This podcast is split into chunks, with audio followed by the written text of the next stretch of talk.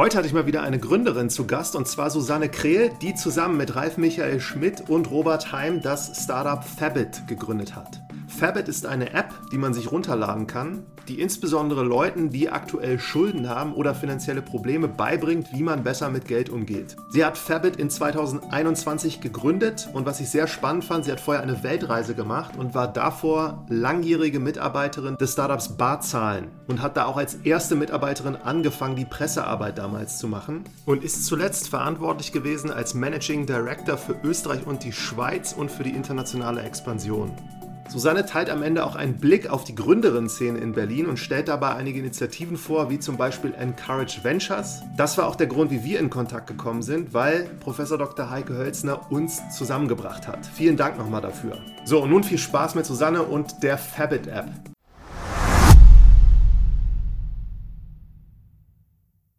Heute wieder eine Gründerin zu Gast, endlich mal wieder, und zwar Susanne Kreh, die Gründerin des Startups Fabit, seine App. Hallo Susanne.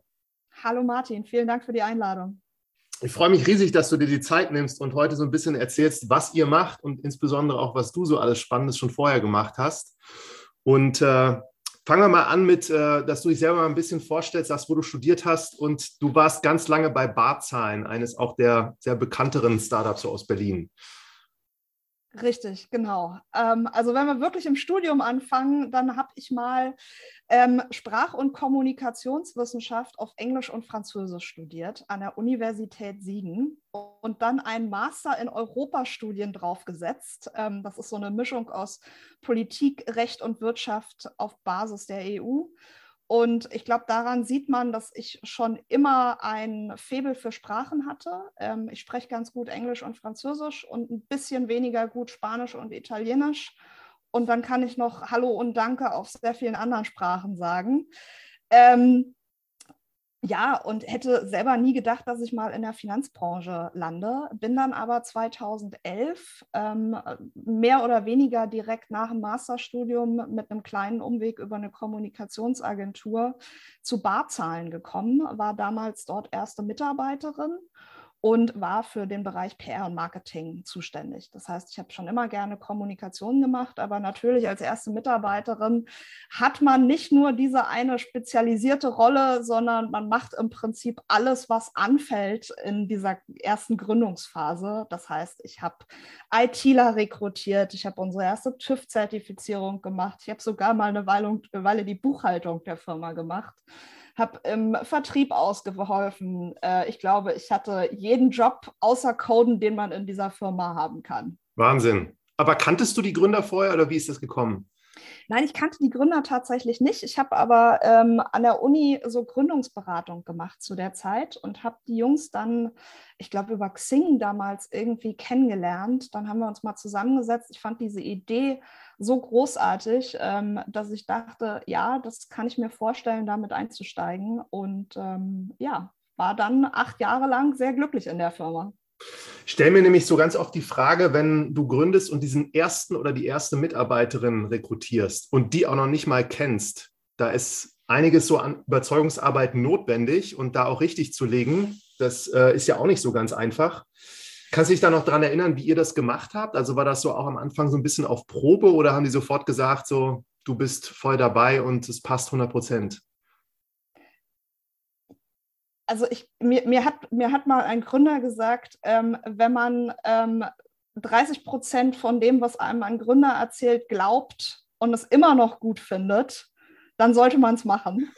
Aber das ist jetzt ein sehr plakativer Spruch. Ähm, Nee, ich, ich fand die einfach hochsympathisch. Ähm, ich hatte den Eindruck, ähm, dass sie da mit vollem Herzblut mit dabei sind.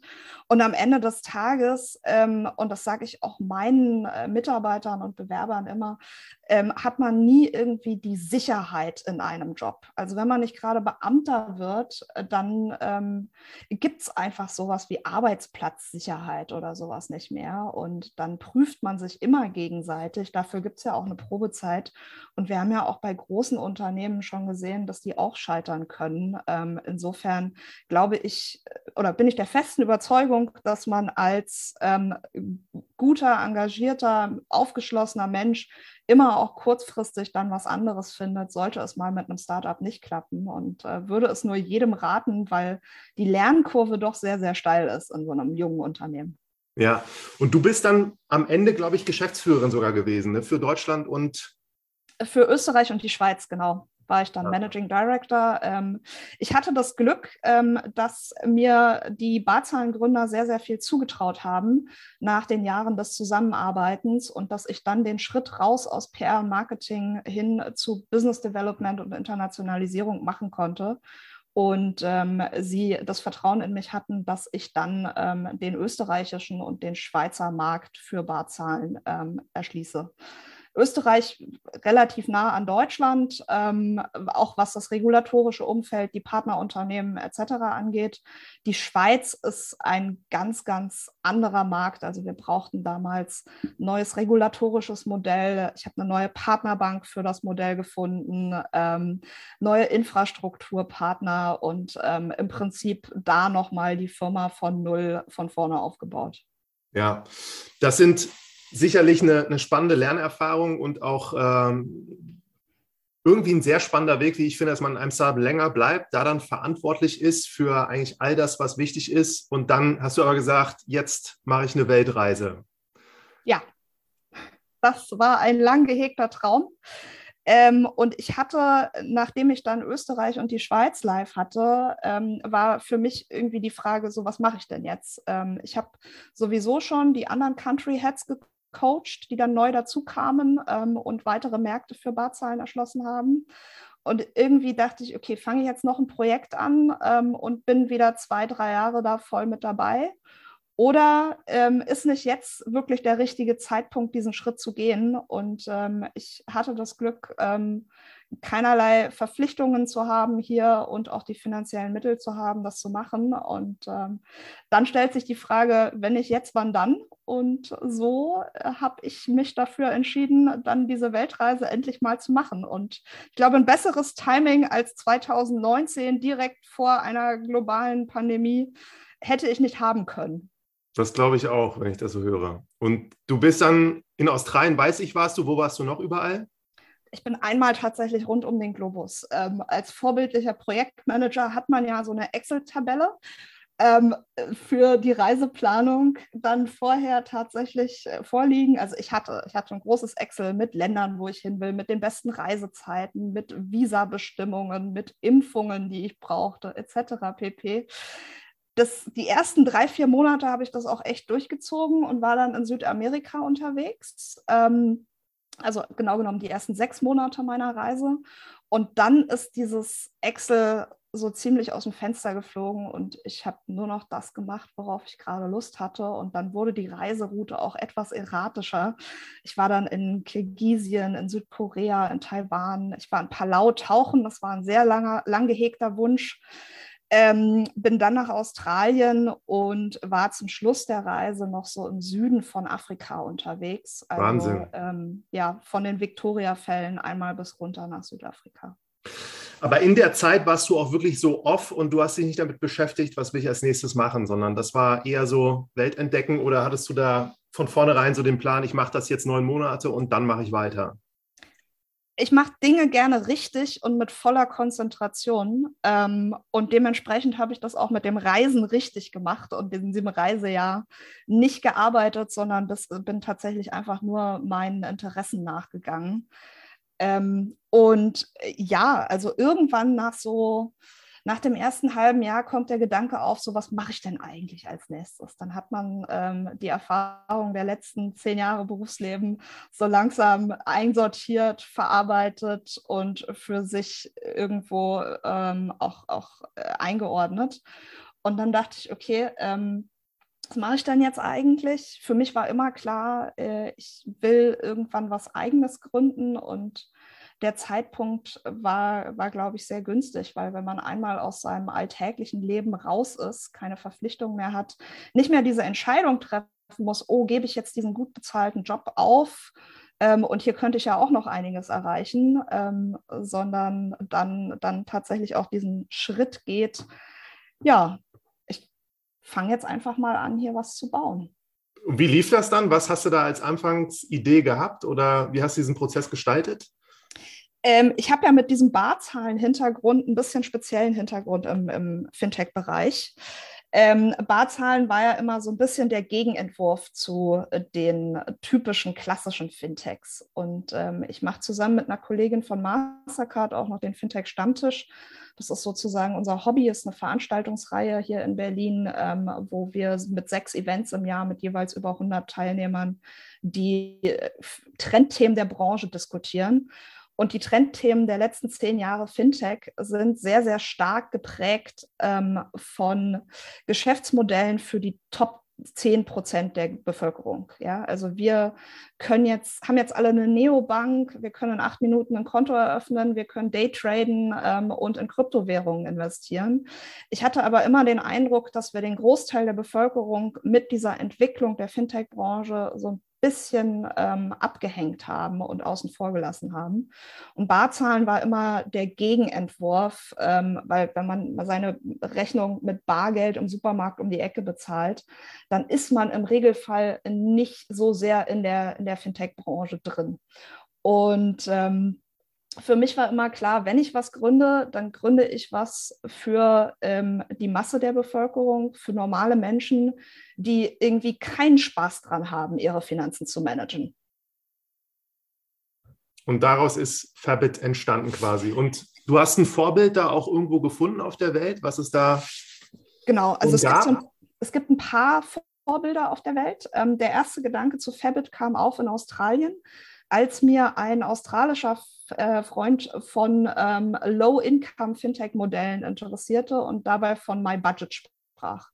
My Budget ist ein Personal Budgeting Assistant, ähm, der ähm, im Prinzip Menschen dabei hilft, ihre Finanzen zu ordnen. Und 80 Prozent der Erstkunden von My Budget haben Schulden und nutzen dieses Modell, um erstmal aus den Schulden rauszukommen. Und das fand ich einen super spannenden Ansatz, ähm, den ich mir dann auch genauer angeschaut habe. Habe dabei auch noch ein paar andere Modelle rund um den Globus gefunden, vor allen Dingen im angelsächsischen Raum. Also wenn man ähm, in die USA guckt, dann findet man noch so Happy Money, Tally ähm, oder auch in den UK dann Snoop. Und das waren die Modelle, ähm, die ich sehr, sehr spannend fand, weil sie sich eben mit ähm, dem, dem Durchschnittsmenschen als Zielgruppe beschäftigt haben. Mhm. Und dann war der Impuls quasi, dass du für dich entschieden hast, das ist das, was ich machen möchte. Du hast ja gesagt, du hast alles gemacht außer Coden. Wenn man eine App eigentlich so machen möchte als Modell, dann wie findet man da die richtigen Leute?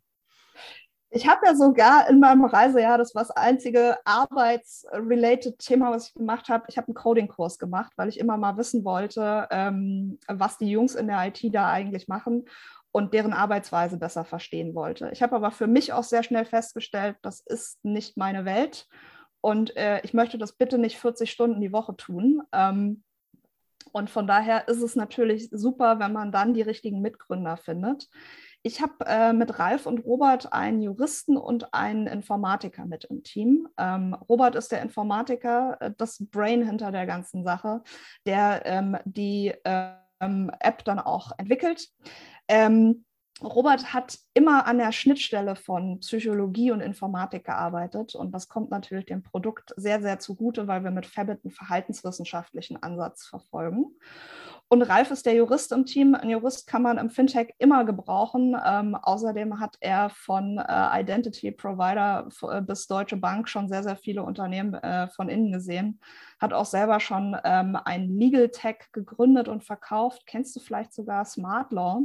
Die waren äh, so in der Berliner Gründerszene 2012, 13, 14 sehr groß und sehr bekannt. Kenne ich tatsächlich, ja. Wusste ich auch gar nicht.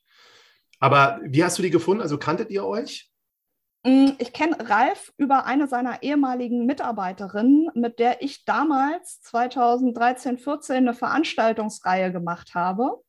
Und ähm, Robert kam dann über Ralfs Netzwerk mit dazu. Und das war in 2021, ne? Ja, 2020, genau, haben wir angefangen. Ähm, Und die, die Sicherheit, so dass ihr gesagt habt, das wird funktionieren, wo habt ihr die hergenommen? Habt ihr das irgendwie versucht zu validieren nochmal oder einfach gesagt, es gibt es in anderen Ländern und das funktioniert dort und das wird hier genauso passen? Also wir haben natürlich verschiedene Schritte äh, übernommen. Ähm, also äh, wir konzentrieren uns ja auf Menschen, die bisher Schwierigkeiten haben, mit Geld umzugehen ähm, und die tatsächlich auch Probleme haben, ihre Finanzen zu managen. Und ähm, haben uns dafür, wie du schon sagst, die Modelle in anderen Ländern angeschaut, weil es hier auf dem deutschen Markt ähm, ehrlich gesagt nicht so wahnsinnig viel gab, ähm, was in dem Bereich irgendwie für gerade für junge Menschen irgendwie relevant ist.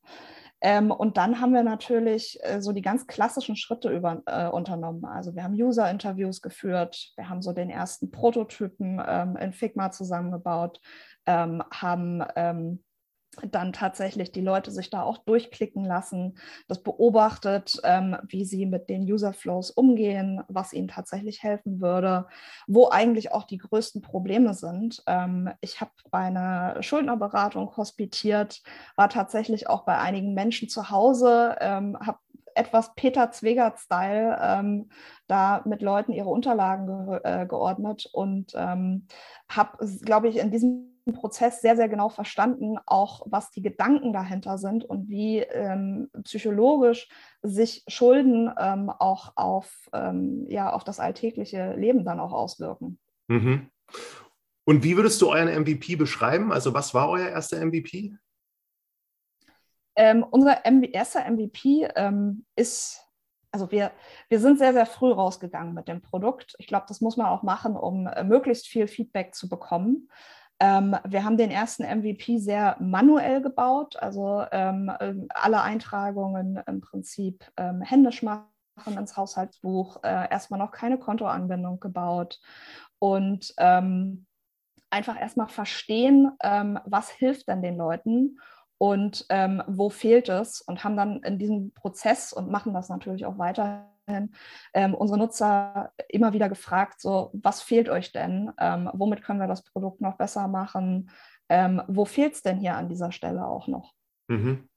Und wenn wir jetzt mal auf das Produkt zu sprechen kommen, man öffnet die App, dann hat man, wenn man jetzt Schulden hat am Anfang, man gibt da erstmal alles rein, was so vom Konto abgeht, regelmäßig ist. Und dann bleibt da ja was übrig, weil es gibt nur meistens so eine Income-Quelle oder so, die von irgendwo herkommt bei den, denke ich, meisten Leuten. Und dann hat man eine Differenz und dann muss der Nutzer regelmäßig so eingeben, für was er Geld ausgibt. Oder wie, wie würdest du das beschreiben? Das ist die Experience, die du tatsächlich erwarten würdest, dass du erstmal deinen ganzen Ordner nimmst und alle Verbindlichkeiten da eintippst. Ähm, ich glaube aber, dass das sehr viele Menschen überfordern würde und auch abschrecken würde. Deswegen haben wir unser Onboarding ähm, sehr, sehr schlank gebaut und holen Leute erstmal in der Situation ab, in der sie sich gerade befinden. Wir stellen äh, im Prinzip zwei Fragen. Ähm, hast du genug Geld? Also reicht dein Geld? Ähm, und hast du einen Überblick? Weil mit diesen beiden Informationen können wir die ähm, Kunden schon äh, entsprechend clustern und wissen, wo wir ansetzen müssen. Weil jemand, der überhaupt gar keinen Überblick hat, was dann eigentlich die Verbindlichkeiten sind, ähm, den müssen wir ganz anders abholen, als ihm jetzt zu sagen, jetzt nimm mal deinen Leitsordner, den derjenige wahrscheinlich gar nicht hat, ähm, und tipp mal alle Zahlen ab. Ähm, sondern wir machen das dann im weiteren Verlauf der App tatsächlich sehr, sehr schrittweise und schauen auch erstmal, wie fühlt derjenige sich gerade. Ähm, weil ganz viele Menschen sind erstmal ängstlich, verunsichert. Ähm, da ist auch ein gewisses Schamgefühl manchmal dabei, dass man irgendwie als erwachsener Mensch es eine Weile nicht hinbekommen hat. Und da müssen wir erstmal ansetzen und erstmal sagen, okay, hey, alles gut, wir kriegen das hin. Ähm, wir gehen jetzt Schritt eins und dann gehen wir Schritt zwei, drei und vier. Ähm, aber am Ende des Tages haben wir uns halt in Fabit für einen verhaltenswissenschaftlichen Ansatz entschieden, ähm, der darauf abzielt, wirklich auch was im Alltag zu verändern. Weil ähm, das ist auch einer der Nachteile an so der klassischen ähm, karitativen Schuldnerberatung, ist, dass man da hingeht, einmal irgendwie alles gemeinsam mit dem Berater ordnet. Also eigentlich ordnet man es vor und dann ordnet man es mit dem Berater irgendwie nochmal. Und dann dauert es halt wieder zwei, drei Monate bis zum nächsten Termin. Und ja. am Ende, man muss halt schauen, dass man auf täglicher Basis im Alltag der Menschen Gewohnheiten optimiert und da wirklich was verändert. Und kannst du so Beispiele geben für so Aha-Erlebnisse, wo man dann wirklich was gelernt hat und das Verhalten ändert? Ähm, ich glaube, das ist zum einen sehr, sehr individuell und das ist das Ziel auch von Fabit, dass ähm, die App irgendwann nicht mehr mit Usergruppen arbeitet, ähm, was wir jetzt gerade tun, sondern dass Fabit für jeden einzelnen Menschen anders aussieht und immer die individuelle Empfehlung ausspricht, was jetzt der nächste Schritt sein kann. Ähm, ich glaube, bei ganz ganz vielen ist es erstmal sich einen Überblick verschaffen, ähm, dass man überhaupt erstmal die Post öffnet, ähm, sich äh, informiert, so, hey, wer ist denn eigentlich der Gläubiger da jetzt? Weil ähm, auch erstmal die Verbindung hergestellt werden muss. Also da ist vielleicht irgendwo eine Online-Bestellung, die jetzt bei einem Inkasso-Unternehmen liegt. Und dann muss man erstmal schauen, hey, dieses Inkasso-Unternehmen, ähm, äh, das ist jetzt derjenige, der mein Gläubiger ist. Da ist äh, vielleicht im Verlauf der Zeit auch was dazugekommen. Und diese Einschätzung müssen ganz viele Menschen erstmal was machen. Mhm. Und bei diesen vier Fragen oder zwei Fragen, und da, da geben sich ja vier Antworten daraus. Und wenn du sagst so, ich habe Geld und ich kann gut mit Geld umgehen, dann könnt ihr nur begrenzt oder müsst ihr nur begrenzt irgendwas tun. Umgekehrt hat keiner, hat nicht genug Geld und kann nicht mit genug Geld umgehen. Und dann alles, was dann weiter mit der App passiert, ist dann in so einer, in so einer Antwortkonstellation anders als bei einer anderen Antwortkonstellation. Genau, richtig. Ähm, wobei die ersten, also die erste Usergruppe, die du ähm, erwähnt hast, nennen wir die Optimierer. Ähm, wir behaupten immer scherzhaft, dass auch Frugalisten ähm, sehr viel Spaß an Fabit hätten, weil wir unter anderem über 100 Spartipps äh, mit in der App auch haben, wie Menschen ähm, zum einen mehr Einkommen generieren können, aber eben auch mehr in ihrem Alltag sparen können. Und das ist genau das, was Frugalisten ähm, dann auch tun, um mit dem um möglichst großen Anteil ihres Einkommens zu sparen, um damit relativ früh ähm, in Rente gehen zu können. Ich muss es mir doch installieren und dann probieren. Das werde bist, ich du, bist du Frugalist, Martin? Tja, ich würde es fast so vermuten, dass ich ein Frugal. Ich bin ein Optimierer dann. Ja, so. Okay. Ja, aber das klingt irgendwie doch spannender, als ich jetzt für mich als Zielgruppe gedacht habe. Ähm, wo steht ihr denn jetzt gerade? Also ihr habt die, die App kann man nutzen, die ist jetzt auch nicht mehr in der, in der Beta-Version, sondern man kann sich die auch runterladen, was ich auch getan habe. Und dann kannst du sagen, so wie viele, wie viele Nutzer ihr jetzt schon habt oder ist das geheim? Wir sind mit der Nutzerentwicklung sehr, sehr zufrieden, ähm, sind jetzt seit Oktober letzten Jahres tatsächlich am Markt, ähm, haben sowohl eine Android als auch eine iOS-App und ähm, ja, nächste Woche, wenn der Podcast erscheint, ist das neue Release auch schon draußen. Da wird Fabit ähm, dann auch nochmal umfangreicher sein und auch ein bisschen anders aussehen. Ja. Und wie habt ihr dann, als ihr das jetzt hier fertig hattet und ihr habt die genügend ähm, auch Nutzerinterviews geführt und habt das live gestellt, wie kriegt man das für so eine App hin, dass sich da Leute das runterladen, dass ihr über diesen nächsten Schritt kommt, dass sie sich registrieren? Was habt ihr da so für getan? Also wir haben uns am Anfang auf jeden Fall sehr, sehr spitz auf eine Zielgruppe konzentriert, die Probleme hat, ihr Geld zu managen. Ähm, und wo erreicht man die? Also klar, so die ganz klassischen Marketingkanäle, ähm, Google Search, ähm, Google Ads etc., wo du ähm, dann ähm, Menschen targetest, die aktiv nach Hilfe suchen. Ähm, aber ähm, wir haben uns tatsächlich, glaube ich, im Gegensatz zu vielen anderen Startups ähm, Partner gesucht. Ähm, wir kooperieren unter anderem mit Inkasso-Unternehmen und auch großen Rechnungsstellern weil wir da die Chance haben, Menschen in genau dem Moment zu erreichen, wo sie eine Ma Rechnung oder Mahnung in der Hand halten, die sie im Zweifel nicht bezahlen können und auch offen für eine Lösung wie Fabit sind, ähm, und sich dann die App tatsächlich auch runterladen und da die ersten Schritte mit uns gehen. Ähm, und da haben wir ganz tolle Partner gefunden, unter anderem Coeo Incasso, ähm, Per Finance oder auch Atriga, die das mit uns gemeinsam machen, weil es natürlich auch in deren Interesse ist, ähm, Menschen eine Hilfestellung an die Hand zu geben, ähm, weil es dann auch wieder ähm, die Wahrscheinlichkeit erhöht, dass diese Menschen ihre Rechnung tatsächlich auch zahlen. Mhm. Und habt ihr was gemacht, so auch mit Filtern über die klassischen sozialen Medien, wie jetzt Facebook, Instagram, wo man ja auch eigentlich, könnte man ja gut Leute erreichen, glaube ich, ne? Genau.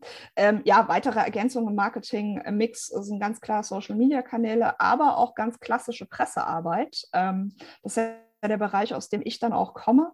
Und ähm, man, man äh, unterschätzt immer, ähm, wie viele Menschen tatsächlich noch ganz klassische Medien konsumieren ähm, und wie viel Vertrauen da in die Berichterstattung auch herrscht. Also ich würde jedem Gründer empfehlen, auch ein bisschen was in Produkt-PR zu investieren und ähm, auch diesen Weg zu ähm, versuchen und sich eben die Medien rauszusuchen, wo ähm, die Zielgruppe dann auch unterwegs ist.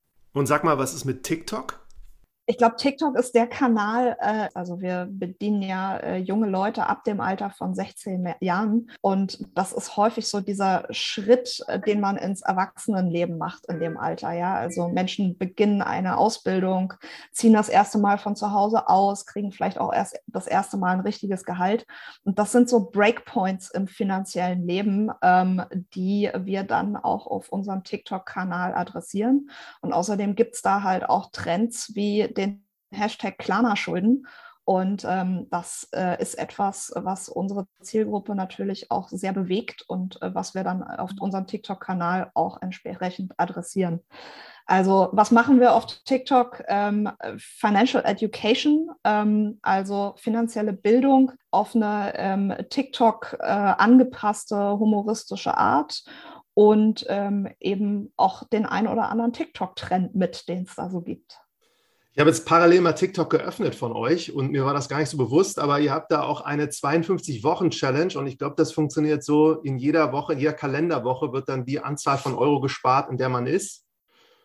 Und mhm. das nimmt deine, äh, vermutlich Mitarbeiterin auch selbst auf dann, ne? Genau, das macht die Julia. Ähm, ich bin da gar nicht so tief drin und ich bin selber auch immer vom TikTok, äh, von TikTok überrascht, welche Videos funktionieren und welche Videos nicht funktionieren. Ähm, die 52-Wochen-Challenge hat tatsächlich sehr, sehr viele Aufrufe. Also wir haben da Videos dabei, ähm, die haben sehr, sehr viele Likes da drauf, wo einfach Geld in ein Sparschwein geworfen wird. Aber kannst du dir im entferntesten erklären, warum das Video funktioniert hat? Äh, da bin ich tatsächlich wirklich nicht die Expertin. Da musst du meine Mitarbeiterin Julia interviewen. Die hat vielleicht die eine oder andere Theorie dazu. Ja, ja sehr spannend. Also auch, dass TikTok für euch Sinn macht, das leuchtet mir auch ein. Und von dem Tracking, also was ihr dann, was ihr dann tut, ihr kriegt das schon mit, wenn sich das jemand runterlädt. Dann ist ja die nächste Stufe, es muss jemand dann seine Kontaktdaten oder muss sich registrieren mit Passwort. Mhm. Wie habt ihr das so hingekriegt, dass das dann auch weitergeht und die Leute das machen? Das ist ein ganz klassischer, mittlerweile ja auch gelernter und gewohnter Registrierungsprozess. Also ich glaube, wir, wir sind alle gewohnt, unsere E-Mail-Adresse und ein Passwort ähm, bei Bestellvorgängen, aber eben auch bei Registrierungsvorgängen anzugeben ähm, machen ganz klassischen Double Opt-in. Also ich glaube, wichtig ist es, dass man ähm, einen Nutzer in diesem User-Flow nicht verwirrt, sondern wirklich einen ganz klassischen ähm, Weg wählt, der einfach mittlerweile gelernt ist. Ja. Und also das nächste ist dann die äh, Nutzer nutzen das regelmäßig und dieses Retention-Thema, also wie sind da eure Erfahrungen gewesen, so am Anfang, jetzt vielleicht auch nochmal mit einem Jahr Verzögerung oder einem Dreivierteljahr Verzögerung, wie die Leute das dann regelmäßig dann nutzen und machen die das mhm. jeden Tag dann auf oder wie funktioniert das? Also wir gucken uns die User Flows in der App natürlich sehr, sehr ähm, detailliert an und wir sehen auch, wo Menschen abbrechen. Und das sind dann meistens die Punkte, ähm, wo irgendwie in dem Flow halt noch was nicht stimmt. Ja? Also wo sich jemand persönlich noch nicht richtig abgeholt fühlt mit der Lösung, die wir ihm da gerade bieten. Ähm, und da gilt es natürlich dann als ähm, Produktverantwortlicher auch genau diese Punkte zu identifizieren und ähm, dann auch zu optimieren. Also einmal durch wirklich die große Datenmenge, das ist der Punkt, wo die meisten Leute irgendwie abbrechen. Mhm. Ähm, aber natürlich auch dann wieder durch individuelle Nutzerinterviews, ähm, wo man dann auch nochmal den Gedankengang dahinter erfährt. So. Ja, also warum, warum hast du da abgebrochen? Mhm. Ja, weil ich das und das vermisst habe. Und ähm, oft sind das, äh, sind das Erkenntnisse, die im Nachhinein total obvious sind, ähm, die aber in, in der Produktentwicklung, ähm, im User Flow Design einfach nicht vorgekommen sind. Hm. Ich glaube, das gehört auch dazu zur Gründer-Experience. Das verbessern, genau, ja. Und bei der, also über all das, was wir jetzt gesprochen haben, so, wer zahlt da am Ende für? Das ist eine Mischkalkulation, äh, mit der wir unsere App finanzieren. Also zum einen gibt es eine Premium-Version für die Nutzer, ähm, wo einfach nochmal viel mehr, viel mehr Automatisierung ähm, und auch individuelle Betreuung dahinter steckt. Ähm, und zum anderen ähm, finanzieren wir uns wie ganz viele andere Finanzprodukte ähm, auch über ein Provisionsmodell für vermittelte Finanzprodukte. Finanzprodukte. Ähm, da werden wir jetzt als erstes ähm, Umschuldungskredite anbieten, ähm, weil es einfach Sinn macht, verschiedene Forderungen zusammenzufassen ähm, und dann zu einem niedrigeren Zinssatz ähm, an einen Gläubiger abzuzahlen, mhm. Ähm, als immer einzeln individuelle Gläubiger zu bedienen. aber äh, da geht es dann auch weiter in den Bereich Altersvorsorge, Versicherungen und auch Anlage. Mhm. Ja, sehr spannend. Und bei diesen ganzen, ähm, also wie du das jetzt so erzählst, war das von Anfang an auch Kalkül, dass sich das in diese Richtung entwickelt oder ist das ja. auch so über die Zeit gekommen und entstanden? Nee, also dass äh, wir das in die Richtung weiterentwickeln, war ähm, für uns eigentlich der, der logische Schritt, ähm, weil ähm, ich glaube, dass es darum geht, Menschen eine Rundumbetreuung in ihrem finanziellen Leben zu geben. Ja? Also du willst auch nicht 20 Apps auf deinem Handy haben, sondern eigentlich möchtest du eine, ähm, die dich in deinem Alltag begleitet, dir gelegentlich sagst, sagt, was jetzt der logische, beste nächste Schritt für dein finanzielles Leben wäre, mit der du alle deine Rechnungen im Blick hast, mit der du keine Zahlungen vergisst ähm, und wo du dann ähm, auch ähm, ja, dein finanzielles Leben so weit managen kannst, dass du auch andere Finanzprodukte da drin hast und dann nicht, ähm, nicht für irgendwie eine Versicherung wieder in die nächste App musst. Ja. Ja, sehr interessant. Und wenn man jetzt nochmal retrospektiv bis heute so, was würdest du sagen von den ganzen Aktivitäten, die ihr gemacht habt, was hat euch da am meisten so an Nutzern gebracht? Sind das die Partnerschaften gewesen oder ist das eher, Leute finden euch mittlerweile einfach auch organisch teilweise? Leute finden uns auch organisch tatsächlich, aber eben durch die gute Pressearbeit von meiner äh, Kollegin und Mitarbeiterin Julia. Ähm, weil, also es, von selber passiert es ja nicht. Du musst ja ähm, auch sehr, sehr stark an deinem Marketing-Mix auch arbeiten.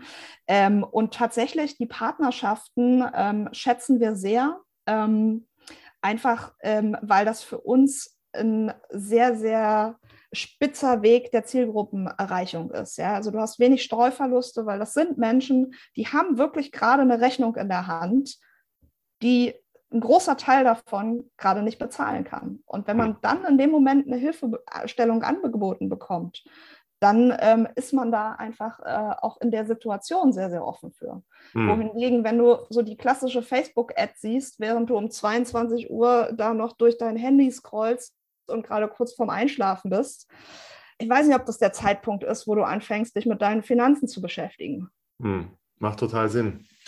Wenn du jetzt deine Kollegin da auch gelobt hast, so was würdest du sagen, auch basierend auf deiner Erfahrung, wie man gute PR macht? Also wie macht ihr das? Sucht ihr da Journalisten, schreibt die an oder seid an den richtigen Orten, wo die sind? Beides. Ähm, ich glaube, Journalisten sind immer nur ihrem Leser verpflichtet. Und wenn man ein Thema hat, ähm, was den Leser interessiert, dann interessiert es auch den Journalisten. Und am Ende des Tages ähm, ist unsere Pressearbeit sehr, sehr zielgerichtet. Ich glaube, das muss Pressearbeit auch immer sein. Das war sie auch bei Barzahlen. Ähm, dass man äh, eben definiert, wen möchte ich eigentlich erreichen, was sind die Medien, über die ich diese Menschen auch erreichen kann. Ähm, was sind die Themen auch, die, ähm, die, die diese Menschen interessieren, gerade wenn man dann im Bereich Produkt-PR unterwegs ist? Ähm, und wie kriegen wir das so verpackt, dass es ähm, sowohl den Leser als auch den Journalisten interessiert? Ja, klingt alles sehr logisch. Jetzt können das die Hörer nicht sehen, aber du hast hinter dir auch so ein paar Auszeichnungen und da wollte ich jetzt auch nochmal drauf zu sprechen kommen. Du hast auch jetzt bei der OMR, bei der großen Konferenz, da hast du auch, glaube ich, gepitcht und ihr habt dann da jetzt auch gewonnen und ein, Investment bekommen, glaube ich, von der Verena Pauster. Mhm, genau, wir haben den ähm, GründerInnen-Pitch auf der 50-50-Stage in Hamburg bei der OMR gewonnen, ähm, haben dort äh, fünf Investoren überzeugen können. Und äh, das war, war einfach eine sehr, sehr coole Erfahrung, nach zwei Pandemiejahren ähm, mal wieder vor 2000 Leute auf so einer Bühne zu stehen. Wie gewinnt man denn so einen Pitch? Mit Authentizität und einer gewissen Lockerheit. Man darf sich um die 2000 Leute vor einem keine Gedanken machen. Hast du das vorher schon mal gemacht in der Größe? Ja, ja, tatsächlich schon. Äh, ich war ähm, ja dadurch, dass ich die Kommunikation bei Barzahlen gemacht habe und dann eben auch die Managing Director Rolle inne hatte, ähm, hatte ich tatsächlich auch schon äh, immer ähm, diese äh, repräsentative Rolle nach außen und habe schon auf einigen Bühnen gestanden und gepitcht. Ja. Nichtsdestotrotz bin ich immer noch nervös, wenn ich das mache. Ja. Und jetzt hast du noch, du bist auch, glaube ich, bei diesem Forbes 40 Under 40. Äh, Kapital. Dann Newcomer of the, of the Year war auch, glaube ich, noch eine in diesem Bereich Fintech, ne? Mhm. Ja, äh, ja, es gehört auch mit zur PR-Strategie, ähm, wenn wir jetzt wieder auf, auf die Business-Strategie mit zurückkommen. Also wir haben uns ähm, sehr, sehr aktiv auch darum bemüht, ähm, dass äh, wir uns bei, bei solchen Wettbewerben wie der OMR dann auch bewerben, ähm, dass wir uns als Newcomer Fintech des Jahres bewerben und hatten eben das Glück, dann da von der Jury auch ausgewählt zu werden und letztes Jahr kurz nach Start ähm, auch schon Newcomer Fintech des Jahres mit unserem Modell zu werden. Ähm, und äh, sind da sehr aktiv dran, auch ähm, Fabit über diesen Weg auch bekannt zu machen. Mhm.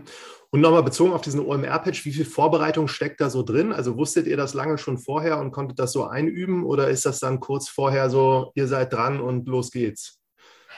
Also man hat natürlich diese Vorbereitung. Ähm, wir haben, äh, wir hatten, glaube ich, ich weiß gar nicht mehr, ob es drei oder fünf Minuten waren, aber wir hatten ein hartes äh, Zeitlimit. Ähm, und wenn man das weiß, dann strukturiert man natürlich die Informationen, die man sagen will, auch entsprechend und, und bereitet sich da so ein bisschen vor. Ähm, ich glaube, die Kunst ist es, das nicht auswendig gelernt klingen zu lassen. Und da hatte ich tatsächlich auch in Hamburg ein bisschen Glück. Der Moderator hat mich nämlich fast vergessen. Ich war als letztes dran, diesen Pitch zu halten. Ähm, und äh, tatsächlich hat mich dieses fast vergessen werden ähm, weniger nervös gemacht und dann lief das sehr, sehr gut. Das ist ja auch interessante Anekdote. Ja. ja. Aber das ist der Gründeralltag, deswegen machen wir das alle, ähm, weil einfach immer so viel Spannendes passiert. Und man häufig vergessen wird oder viele Sachen nicht so laufen, wie man das eigentlich möchte und ja, ich glaube, vergessen wird man nicht ganz so häufig. Das war schon eine spezielle Situation. Aber es ist, ähm, glaube ich, schon immer ein Auf und Ab. Also man äh, versucht hier aus äh, Null etwas zu schaffen ähm, mit begrenzten Ressourcen. Und ähm, das beinhaltet natürlich sehr, sehr viel auf und ab. Und das, das, das ist nicht mal, nicht mal Tage oder Wochenweise, sondern oft ist es auch stündlich. Dann gibt es tolle Momente, wo man hier sitzt und äh, mit dir einen Podcast aufnimmt oder wo der Bewerber, den man unbedingt haben wollte, gerade zusagt oder wo die E-Mail vom Kooperationspartner kommt, hey, wir können nächste Woche starten. Ähm, es gibt aber auch Momente, ähm, da passiert genau das Gegenteil. Ja? Also der Bewerber, den man unbedingt haben wollte, ähm, sagt ab. Ähm, der Kooperationspartner sagt, hey, es dauert leider noch drei Monate länger. Ähm, und das ist emotional dann tatsächlich ähm, auch immer ein Auf und Ab, aber man erlebt auch wahnsinnig viele tolle Geschichten auf dieser Reise. Ja, Kannst du noch so sagen, was so eine deiner beiden tollsten Geschichten waren, wenn wir jetzt bei dem Thema sind? Ähm, was ist denn? Äh, lass mich überlegen. Es, es, es sind, es sind glaube ich, vor allen Dingen die absurden Geschichten, die so im, im Hintergrund bleiben. Ähm, also äh, zum Beispiel der OMR-Pitch, ja, also das ist ja so ein bisschen die Höhle der Löwen-Situation, wenn da Verena Pauster, Tina Müller und Ralf Dümmel auf der Bühne mit einem sitzen. Das ähm, ist schon etwas, was den meisten von uns nicht äh, jeden Tag passiert und wo man dann später auch noch mal von erzählt. Oder im Startup sind ja auch viele Dinge einfach ähm, persönlicher und sind irgendwie ja, ähm, es ist total okay. Also ich, wenn, wenn da Dinge individuell gelöst werden. Ich kann mich noch erinnern, ähm, ich habe zum Abschied bei Barzahlen ein sehr besonderes Geschenk bekommen. Die Firma hat mir einen Pinguin adoptiert. er heißt Fred und lebt in Argentinien. Ähm, aber das, ich glaube, das ist nichts, was man in einem Konzern jemals bekommen würde. Also wenn man Glück hat, kriegt man die goldene Uhr. Wenn nicht, dann gibt es vielleicht den Amazon-Gutschein. Aber es ist nie irgendwie so dieses, hey, wir haben den Pinguin adoptiert. Den hast du besucht dann auch auf deiner Weltreise. Der lebt in einem Naturschutzgebiet. Da kommt man leider nicht ganz so nah ran, wie man möchte. Ähm, aber ich habe ein paar Verwandte von ihm besucht, ja, tatsächlich. Verstehe.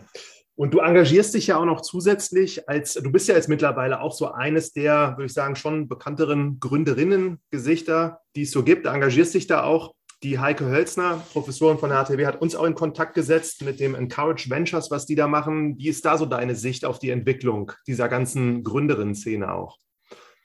Ich glaube, es gibt immer mehr. Ähm, ich komme ja nun aus der Finanzbranche. Ähm, als in den ersten Jahren von Barzahlen war ich gefühlt immer ähm, die, die einzige Frau auf den Veranstaltungen. Das ist auch so eine absurde Geschichte. Ich kann mich noch an eine Begrüßung bei einer Veranstaltung eines Branchenverbandes erinnern. Und der Redner, ähm, also wir waren, wir waren 30 Herren im Raum und ich, der Redner, Redner fing an, sehr geehrte Herren, liebe Susanne. Ich dachte, okay, hätte es jetzt nicht gebraucht, diese individuelle Begrüßung, aber schön, dass jetzt jeder weiß, wie ich heiße. Ähm, hat also Vor- und Nachteile ähm, und ist, äh, ja, ist besser geworden, ist viel, viel besser geworden in den letzten Jahren. Ähm, also es gibt wesentlich mehr Fintech-Gründerinnen in der Branche. Es gibt einige tolle Modelle, die eben auch von Gründerinnen entstehen. Ähm, und ich engagiere mich tatsächlich tatsächlich auch in dem Bereich bei den Fintech Ladies. Ähm, das ist eine, eine, Ehrenamt und eine Organisation, die Frauen in der Finanzbranche zusammenbringt. Ähm, ist 2016 entstanden auf Initiative von Christine Kiefer, der Gründerin von Ride Capital. Und Christine hatte, glaube ich, einfach einen schlechten Tag und dachte, okay, ich mache mal ein Fintech Ladies Dinner, hat alle Frauen in der Fintech-Branche angerufen, die sie kannte. Wir waren zu fünft ähm, und hatten einen sehr, sehr netten Abend. Und daraus sind die Fintech Ladies entstanden, die mittlerweile in mehreren europäischen Städten ähm, einzelne äh, Chapter sozusagen haben. Also ich habe das dann damals in Wien auch aufgebaut. Ähm, wir ähm, sind in Brüssel, Zürich, Frankfurt, München, Hamburg, ähm, und noch vielen weiteren Städten zu finden und machen dort regelmäßig Events. Und ähm, ja, ich glaube, das ist äh, eine tolle Sache, weil man eben den Austausch untereinander fördert und das Netzwerk da auch, auch weiter ähm, vergrößern kann. Und bei diesen Encourage Ventures Veranstaltungen, was macht ihr da immer so? Kann man da sonst auch hingehen oder ist das nur für eingeladene Gäste quasi? Ähm, also bei Encourage Ventures äh, bin ich selber nicht Investorin, sondern ähm, ich kenne Encourage Ventures auch aus meiner Sicht als Gründerin. Wir haben dort ähm, mit Fabit ähm, am Anfang mal gepitcht, konnten auch ein paar Investorinnen überzeugen und mittlerweile äh, gibt es auch von Encourage Ventures glücklicherweise wieder Präsenzveranstaltungen. Da war ich neulich ähm, auf einem Event. Ich glaube, das war alles auf Einladung. Ähm, es war ein Gründerinnen-Dinner im Axel Springer Journalistenclub. Habe dort eine kurze Dinner-Speech gehalten und habe mich sehr, sehr gefreut, ähm, so viele Gründerinnen und Investorinnen auf einem Haufen zu sehen ähm, und dass das mittlerweile auch einfach selbstverständlich ist in der Branche. Ja. Jetzt letztes Thema, was ich dich auch nochmal fragen wollte mit diesem Fintech-Bereich. Ja, diese jüngsten Entwicklungen und Krisen, ne, denen wir quasi ausgesetzt sind, haben ja auch mit sich gebracht, dass jetzt gerade bei den Fintechs, so habe ich es beobachtet, viele auch Mitarbeiterentlassungen stattgefunden haben. Ob das jetzt in Berlin waren mit Trade Republic und Co. oder in Wien mit Bitpanda. Und wie siehst du das gerade selbst so? Und bist du da auch von schon betroffen von dieser auch Stimmung, dass jetzt Investoren da irgendwo anscheinend nicht mehr so einfach größere Finanzierungsrunden machen? Und wie ist da so dein Blick auch drauf? Ich glaube, wenn man da drin ist ähm, in dieser Bubble, dann guckt man ein bisschen differenzierter drauf. Also zum einen glaube ich, es ist eine gesunde Entwicklung, ähm, dass es nicht Wachstum um jeden Preis ist. Man sieht das ja auch bei den großen Startups oder großen Fintech-Unternehmen. Ähm, da sind 10 Prozent der Mitarbeiterschaft. Klingt erstmal viel, aber ähm, das ist häufig ähm, einfach eine, eine gesunde Entwicklung auch einfach mal, um die Organisationsstruktur nochmal neu aufzustellen. Ich sehe auf der anderen Seite auch sehr, sehr, sehr viele Neugründungen. Ähm, also da habe ich äh, neulich mal aus Fintech-Stammtisch-Perspektive mit Juliane auch drüber gesprochen, dass wir sehr viele neue Fintechs sehen. Das war ein paar Jahre lang nicht so. Da hatten wir eine große Wachstumsphase ähm, wo dann Unternehmen wie WeFox und Raisin, N26 etc. auch erstmal groß geworden sind und die anderen ähm, sind eher ähm, von der Konsolidierung betroffen gewesen, also viele, die, die einfach gekauft wurden ähm, und ähm, sich zusammengeschlossen haben und äh, wo man so das Erwachsenwerden der Branche irgendwie beobachten konnte. Und jetzt beobachten wir gerade wieder, und das finde ich persönlich ganz großartig, so eine neue Gründerwelle. Und das sind häufig Mitarbeiter oder ehemalige Mitarbeiter von den Fintechs der ersten Welle, ähm, zu denen ich ja quasi auch gehöre, ähm, die neue Unternehmen gründen. Und ähm, das ist aus meiner Sicht eine sehr, sehr positive Entwicklung. Ich stelle auch fest, dass so äh, Angel Investments und Frühphasen ähm, VCs ähm, da gar nicht so negativ ähm, gerade drauf schauen, sondern dass da eben auch noch Investments möglich sind und dass junge Unternehmen, glaube ich, gerade sehr gute Chancen haben zu starten und dass es auch eine gute Phase ist, um sich aufs Bauen zu konzentrieren und auf die Produktentwicklung zu konzentrieren. Ja, das ist eigentlich ein gutes Schlusswort, weil da so viel Potenzial noch für, für Möglichkeiten drinsteckt, die es scheinbar noch äh, gibt.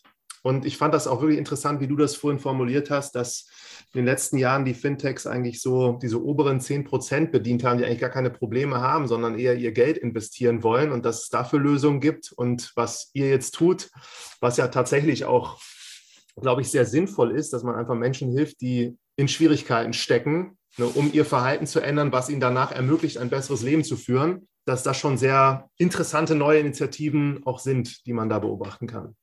Mhm. Vielen, vielen Dank, Susanne, und äh, viel Erfolg euch weiterhin. Vielen Dank, Martin. Hat Spaß gemacht.